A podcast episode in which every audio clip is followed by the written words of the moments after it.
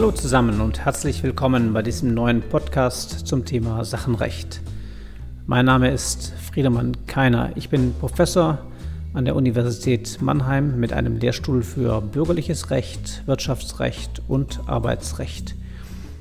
Ich unterrichte seit vielen Jahren Sachenrecht und stelle immer wieder fest, dass nicht ganz wenigen Jurastudierenden dieses Rechtsgebiet nicht ganz leicht fällt. Viele stehen scheinbar etwas auf Kriegsfuß mit den abstrakter gefassten Normen, vom Abstraktionsprinzip ganz zu schweigen. Im Staatsexamen, das ich seit vielen Jahren korrigiere, sehe ich immer wieder, dass es entweder ganz tolle Klausuren gibt oder sie sind sehr schwach. Die Normalverteilung, wie in anderen zivilrechtlichen Rechtsgebieten, gibt es im Sachenrecht nicht. Mir hat Sachenrecht immer Spaß gemacht. Gerade deswegen habe ich auch jüngst ein Lehrbuch zum Sachenrecht fertig geschrieben. Und so kann mir auch wegen der Einschränkungen, kam mir auch wegen der Einschränkungen beim Studieren gerade die Idee, einen Podcast zum Sachenrecht zu machen. Mein Ziel ist es, mit einer Serie von Podcast-Folgen diejenigen vielleicht ein wenig zu unterstützen, die sich im Sachenrecht gerade erst einarbeiten oder die sich schwer tun. Vielleicht mal unterwegs oder zu Hause beim Aufräumen ein wenig Sachenrecht hören und sich vom Prokrastinieren ablenken. Vielleicht damit den Stoff der Vorlesung ein paar Semester später rekapitulieren. Vielleicht auch die Examensvorbereitung noch einmal mit den Grundlagen im Sachenrecht einleiten. Und da bin ich auch schon bei einer Beschreibung dieses Podcasts. Es geht mir in erster Linie um die sachenrechtlichen Grundlagen. Okay, ab und an werde ich sicher auch mal ein Examensproblem ansprechen. Dann aber immer mit Blick auf die Basics. Denn nach meiner Erfahrung bei den vielen Examensklausuren, die ich korrigieren durfte, scheitern gerade an diesen Basics zu viele. Und das ist nicht notwendig, denn Sachenrecht ist ja kein Rocket Science, sondern logisch durchkomponiert ein Rechtsgebiet, das klare, zum Teil auch eher starre Regelungen enthält, die man eigentlich recht gut beherrschen kann. Man muss nicht jedes x-te Problem im Hypothekenrecht kennen, um eine gute Note zu erhalten, sondern man muss erstmal wissen, was eine Hypothek ist, wie sie bestellt und wie sie übertragen wird, dass sie akzessorisch ist und vielleicht das System der Einreden verstehen. Genauso will ich also vorgehen. Wir besprechen einige Grundlagen und vertiefen diese durch eine ganze Reihe von Beispielen. Und wer sich dann noch weiter mit dem Sachenrecht beschäftigen will, das sollte man auch tun, dem stehen ja eine ganze Reihe von Lehrbüchern zur Verfügung, zum Beispiel mein eigenes Lehrbuch im Nommers Verlag, aber natürlich auch die Lehrbücher etwa von Prütting oder Viehweg Werner und so weiter. Was für Themen will ich behandeln? Also ich möchte mit Ihnen eigentlich quer durch das gesamte Sachenrecht durchgehen. Nicht in jedem Detail, dafür gibt es ja die Lehrbücher oder Vorlesungen, aber doch die zentralen Hotspots, die unabdingbar sind für das Verständnis. Die ersten Folgen werden sich mit einigen Grundlagen beschäftigen, heute mit den sachenrechtlichen Prinzipien, dann in der nächsten Folge mit dem Begriff der Sache und weiter mit dem Besitz. Dann gehen wir, wie in einer klassischen Vorlesung, mit dem Erwerb des Eigentums an beweglichen Sachen weiter, legen Grundlagen im Kreditsicherungsrecht, besprechen das Pfandrecht, Sicherungseigentum und den Eigentumsvorbehalt. Und dann schauen wir uns vielleicht mal mein Lieblingsgebiet, vielleicht ist das auch Ihr künftiges Lieblingsgebiet, an, nämlich das Grundstücksrecht. Wem das dann noch nicht reicht, der kann sich mit dem Schutz des Eigentums beschäftigen, mit dem EBV, noch so ein Lieblingsgebiet. Und schließlich und abschließend kommen wir zu den beschränkten dinglichen Rechten. Dabei liegt der Schwerpunkt auf den Grundpfandrechten naturgemäß. Bleiben Sie dran. Bevor, bevor wir starten, noch ein ganz kurzes Kaviat. Dieser Podcast ähm, behandelt das Sachenrecht nicht ganz umfassend. Ähm, behandeln Sie den Podcast nicht als ausschließliches Lernmittel, ähm, beschäftigen Sie sich auch mit Examensfällen, wenn Sie das Staatsexamen machen wollen. Lernen Sie auch oder nutzen Sie auch anspruchsvolle Lehrbücher und schauen Sie in die Vorlesungen hinein. So viel zur Vorrede. Ich möchte mich heute also mit den sachenrechtlichen Prinzipien beschäftigen eine Grundlage des Sachenrechts. Um was geht es dabei? Es geht um das Absolutheitsprinzip, es geht um den Numerus Clausus der Sachenrechte, das Publizitätsprinzip und natürlich geht es um das Trennungs- und Abstraktionsprinzip. Klingt nicht spannend? Naja, das Abstraktionsprinzip vielleicht schon, davon haben Sie schon vielleicht leidlich gehört. Aber Sie sollten wissen, dass diese Prinzipien das Sachenrecht eben so besonders machen. Dass diese Prinzipien seine Systematik bestimmen und dass das Erlernen dieser Prinzipien überhaupt kein Selbstzweck ist, weil Sie in der Fallbearbeitung immer wieder darauf zurückgreifen müssen, weil Sie bei Zweifelsfragen, bei der Auslegung sachenrechtlicher Normen mit den Prinzipien argumentieren können und weil Sie mit der Kenntnis der sachenrechtlichen Prinzipien ähm, Probleme im Sachverhalt erkennen, die Sie dann ähm, irgendwie mehr oder weniger kunstvoll behandeln können. Mit anderen Worten, wenn Sie bei den sachenrechtlichen Prinzipien nicht sattelfest sind, schreiben Sie eher keine so gute Klausur. Und wenn Sie beim Trennungs- und Abstraktionsprinzip daneben langen, na dann fallen Sie durch. Also Sie müssen sich damit beschäftigen. Schauen wir uns zunächst mal das Prinzip der Absolutheit der Sachenrechte an. Sachenrechte, also zum Beispiel das Eigentum, sind absolute Rechte. Das heißt, dass sie gegenüber jedermann wirken und von jedermann respektiert werden müssen. Darin unterscheiden sie sich ja von schuldrechtlichen Rechten, die nur inter partes wirken. Anders als ein Anspruch aus dem Kaufvertrag ist das Eigentum von jedermann zu beachten und von jedermann zu respektieren. Nicht nur ihr Verkäufer, sondern eben jeder muss es unterlassen, Sie als neuen Eigentümer im Genuss des Eigentums zu stören. Zu den absoluten Sachenrechten gehören neben dem Eigentum zum Beispiel die Hypothek, die Grundschuld oder der Niesbrauch. Das sind sogenannte beschränkte dingliche Rechte. Sie gewähren ihrem Inhaber einen Ausschnitt aus den Eigentumsrechten an einer Sache. Sie wissen, das Eigentum ist umfassend in seiner Zuweisung, Paragraph 903, und die beschränkten dinglichen Rechte, die gewähren eben Ausschnitte aus diesem äh, Kreis an sachenrechtlichen Rechten des Eigentums. Zum Beispiel das Verwertungsrecht, Verwertungsrecht bei der Hypothek oder das Nutzungsrecht beim Niesbrauch. So, und diese Rechte gelten jetzt gegenüber jedermann. Das zeigt sich gerade schön am Niesbrauch. Wenn jemand den Niesbraucher in dem Genuss seiner oder der Sache ähm, stört, dann kann der Niesbraucher nach 1065 in Verbindung mit 1004 gegenüber jedermann Unterlassung der Störung des Niesbrauchs fordern. 1065 verweist auf die Eigentumsrechte und damit auch auf 1004. Gerade diese Jedermann-Wirkung beschreibt das Absolutheitsprinzip. Wenn Sie mit der Vormerkung argumentieren, dann müssen Sie mit dem Absolutheitsprinzip ähm, äh, argumentieren. Dazu kommen wir dann, wenn wir den gutgläubigen Erwerb der Vormerkung besprechen. So, noch ein Tipp am Rande. Sprechen Sie nicht von beschränkt dinglichen Rechten, weil der Begriff beschränkt sich nicht auf die Dinglichkeit beziehen soll. Dinglich, äh, das ist immer absolut. Die Dinglichkeit ist nicht beschränkt, sondern beschränkt ist einfach das Recht, also in seinem Gewährleistungsumfang. Und deswegen sprechen wir von einem beschränkten dinglichen Recht. Zurück zur Absolutheit.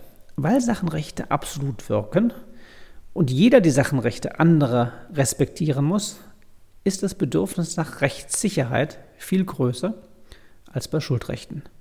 Und eben daraus erklären sich die anderen Prinzipien. Daher sind die privaten Parteien an die bestehenden Sachenrechte gebunden und können, und das ist jetzt entscheidend, weder neue Sachenrechte begründen, noch, abgesehen von gesetzlichen Gestaltungsspielräumen, von sachenrechtlichen Regelungen abweichen. Das ist das Prinzip des Numerus Clausus. Als Grundsatz lässt sich daraus der zwingende Charakter des Sachenrechts ableiten.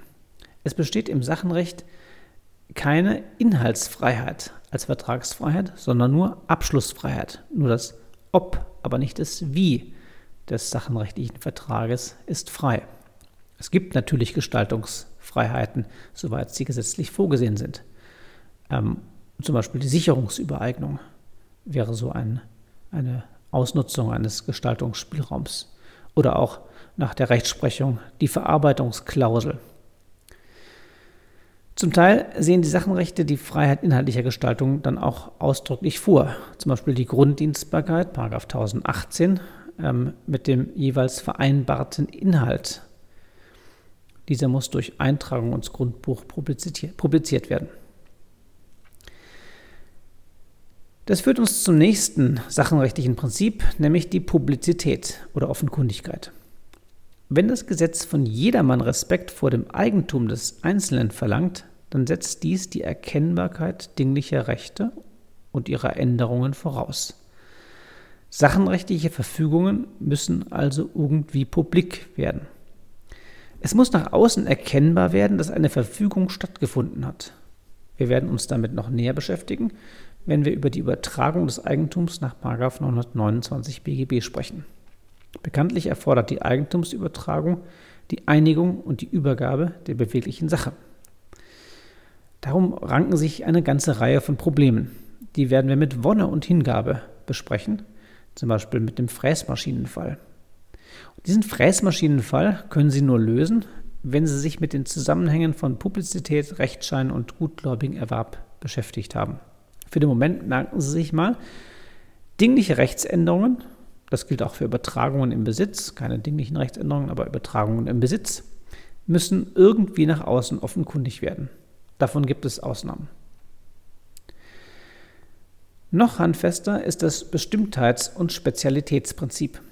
Worum geht es hier?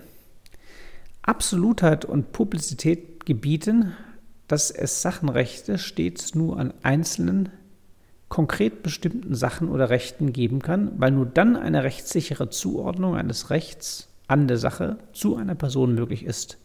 Das ist die Spezialität. Hieraus bestimmt sich dann, ergibt sich dann weiter, dass sachenrechtliche Verfügungen immer auf eine bestimmte Sache und, und auf eine bestimmte Person bezogen sein müssen. Das ist das Bestimmtheitsprinzip.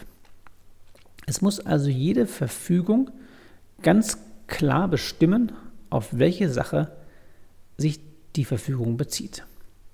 Es gibt deswegen kein Eigentum an einer Sachgesamtheit als solcher.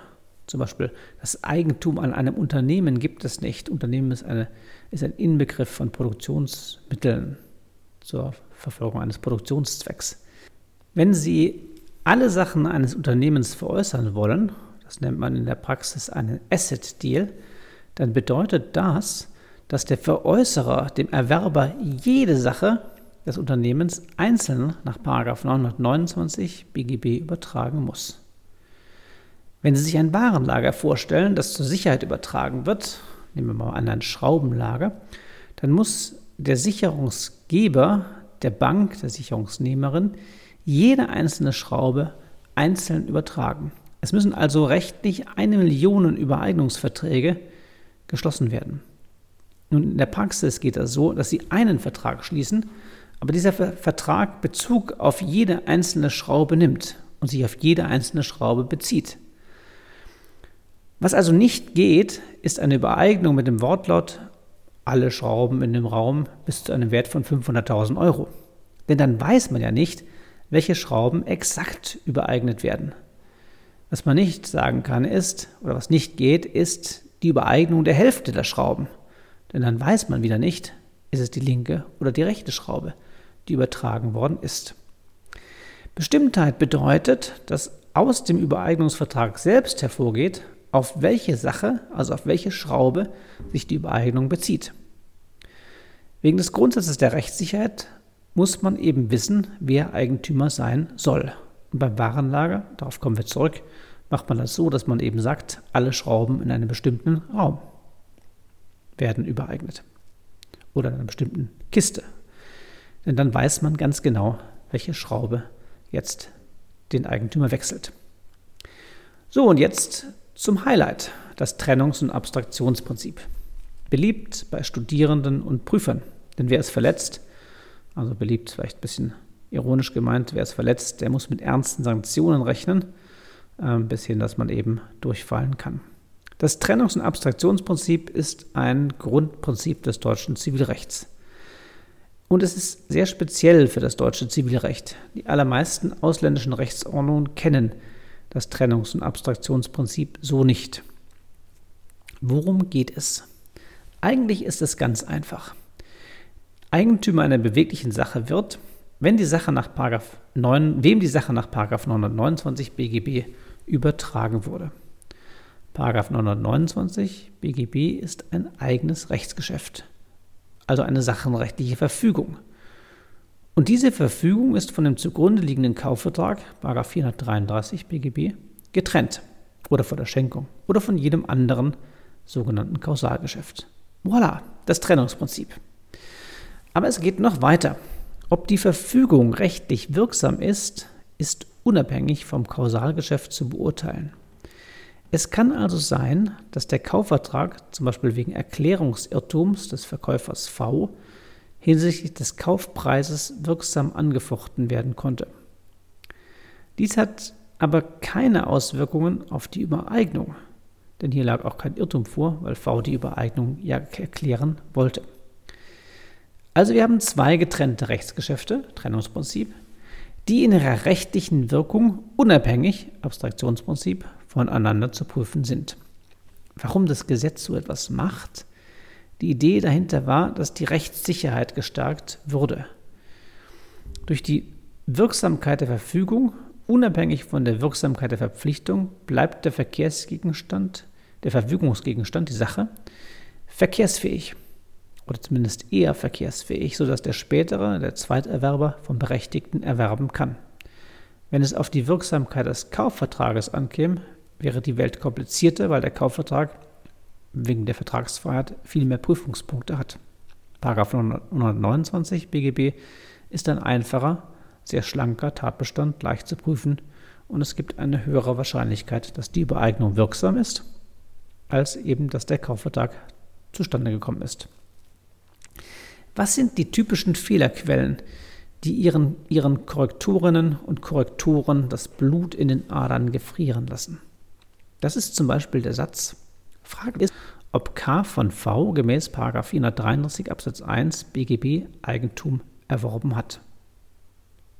Nein, Eigentum an beweglichen Sachen wird rechtsgeschäftlich nur nach 929 BGB erworben. Merken Sie sich den alten Juristen Karlauer nur Chuck Norris überträgt Eigentum nach 433 Absatz 1, aber sonst niemand. Schlimm ist auch folgender Satz. K hat den Kaufvertrag wirksam gemäß 142 Absatz 1 BGB angefochten. Damit ist V wieder Eigentümer geworden. Doppelt falsch. Zum einen, die Anfechtung des Kaufvertrages ändert nichts, aber auch gar nichts daran, dass die Übereignung wirksam ist. Abstraktionsprinzip trotz Anfechtung des Kaufvertrages. Und auch deswegen falsch, weil V nicht, wenn schon, dann nicht wieder Eigentümer geworden ist, sondern wegen 142 Absatz 1 die Anfechtung ja mit Extunkwirkung, also auf den Zeitpunkt des Vertrages zurückwirkt. V also im Rechtssinne nie äh, das Eigentum verloren hat. Von diesem Abstraktionsprinzip gibt es eine Ausnahme, die unter dem Begriff der Fehleridentität bekannt ist und die große Klausurrelevanz aufweist.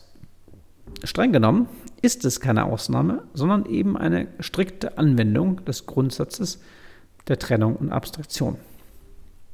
Nehmen wir an, der Käufer K hat als militanter Bayern-Fan dem Verkäufer einer Eintrittskarte zum Champions League-Finale des FC Bayern gegen den BVB Dortmund, also den Verkäufer zum Verkauf einer Eintrittskarte mit vorgehaltener Waffe gezwungen. Wenn V jetzt anficht, nach 142, 123 BGB wegen der widerrechtlichen Drohung, dann kann er den Kaufvertrag vernichten, aber er kann eben auch die Übereignung vernichten weil nämlich die Übereignungserklärung des V ja auch unter dem Eindruck der widerrechtlichen Drohung abgegeben worden ist. Die Folge, der Fehler erfasst beide, ja eben beide Rechtsgeschäfte, sodass naturgemäß auch die Übereignung angefochten werden kann. Andere typische Fälle, bei denen in der Regel Fehleridentität eintritt, sind mangelnde Geschäftsfähigkeit, also 104 folgende, sofern das Verfügungsgeschäft nicht lediglich rechtlich vorteilhaft für den beschränkt Geschäftsfähigen ist.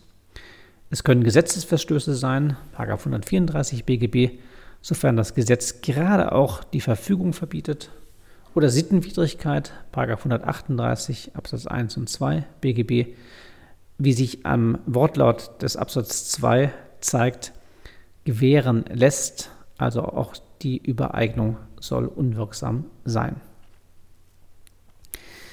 Irrtümer wegen verkehrswesentlicher Eigenschaft 119 Absatz 2 werden von der Rechtsprechung zuweilen als Fälle der Fehleridentität anerkannt, insbesondere wenn Verpflichtungs- und Verfügungsgeschäft faktisch in einem Akt zusammenfallen und man beweisen kann oder im Sachverhalt feststellen kann, dass der Irrtum sich eben auch auf die Übereignung bezieht. Was machen Sie jetzt in der Klausurbearbeitung? Na, wenn nach dem Eigentum gefragt ist, prüfen Sie wie immer beim Eigentum chronologisch. Ihr Ausgangspunkt ist ursprünglich war V Eigentümer. Und dann geht es weiter. Sie prüfen die Übereignung des V an K. K kann gemäß 129 Satz 1 BGB Eigentümer geworden sein. Prüfen die Tatbestandsvoraussetzungen und kommen zum Ergebnis, ja, er ist Eigentümer geworden. Um im dritten Schritt die Anfechtung zu prüfen, also die Einigung nach 129 Satz 1 BGB könnte gemäß 142, 123 BGB unwirksam sein. Merken Sie was? Wir haben den Kaufvertrag nicht einmal erwähnt. Wenn Sie die Sittenwidrigkeit nach 138 prüfen, gehen Sie genauso vor. Und jetzt müssen Sie dann, wenn die Sittenwidrigkeit sich aus dem Kaufvertrag oder aus dem Preis ergibt, halt auch den Kaufvertrag diskutieren. Im Übrigen ist es aber gerade bei dem Anfechtungsfall äh, tatsächlich so, dass der Prüfungsgegenstand ausschließlich die Übereignung selbst ist. Und das ist natürlich auch bei der Übereignung, äh, bei der Sittenwidrigkeit der Übereignung so, nur dass eben hier 138 äh, das Gesamtgeschäft in den Blick nimmt. Ein letztes für heute. Zuweilen wird behauptet, dass die Nichtigkeit des Kaufvertrages die Nichtigkeit der Erfüllung nach sich ziehen würde wegen 139 BGB. Sie erinnern sich, Teilnichtigkeit eines einheitlichen Rechtsgeschäfts führt grundsätzlich zur Nichtigkeit des gesamten Rechtsgeschäfts, wenn nicht etwas anderes anzunehmen ist. Das müssen Sie auslegen. Auch die Frage der Einheitlichkeit bestimmt sich nach dem Parteiwillen. Aber Achtung! Gegen diese Auffassung spricht vor allem, dass damit das Abstraktionsprinzip untergraben und eine gesetzliche Wertung, nämlich Abstraktionsprinzip, konterkariert wurde. Das soll nicht sein und deswegen wird diese Auffassung überwiegend abgelehnt. Aber Sie sollten das Problem ansprechen, zumal die Rechtsprechung nicht konsistent ist und auch der BGH zuweilen 139 BGB meines Erachtens fälschlich für anwendbar hält. So, an dieser Stelle machen wir für heute einen Cut und ich fasse noch einmal zusammen. Sie sollten sich gerade auch vor Klausuren oder sogar vor dem Staatsexamen nochmal die Zeit nehmen, die Eingangskapitel in einem Sachenrechtslehrbuch zu lesen und sich mit den sachenrechtlichen Prinzipien zu beschäftigen. Bei Jura ist es wie eigentlich überall, wenn Sie wissen, warum etwas gilt, dann kommen Sie auch besser zurecht. Und die Prinzipien sind für ganz viele Fragen von großer Bedeutung und helfen bei vielen Problemen in der praktischen Klausur weiter. Für heute wünsche ich Ihnen alles Gute, bleiben Sie dran, viel Spaß und Erfolg beim Nacharbeiten und bis zum nächsten Mal.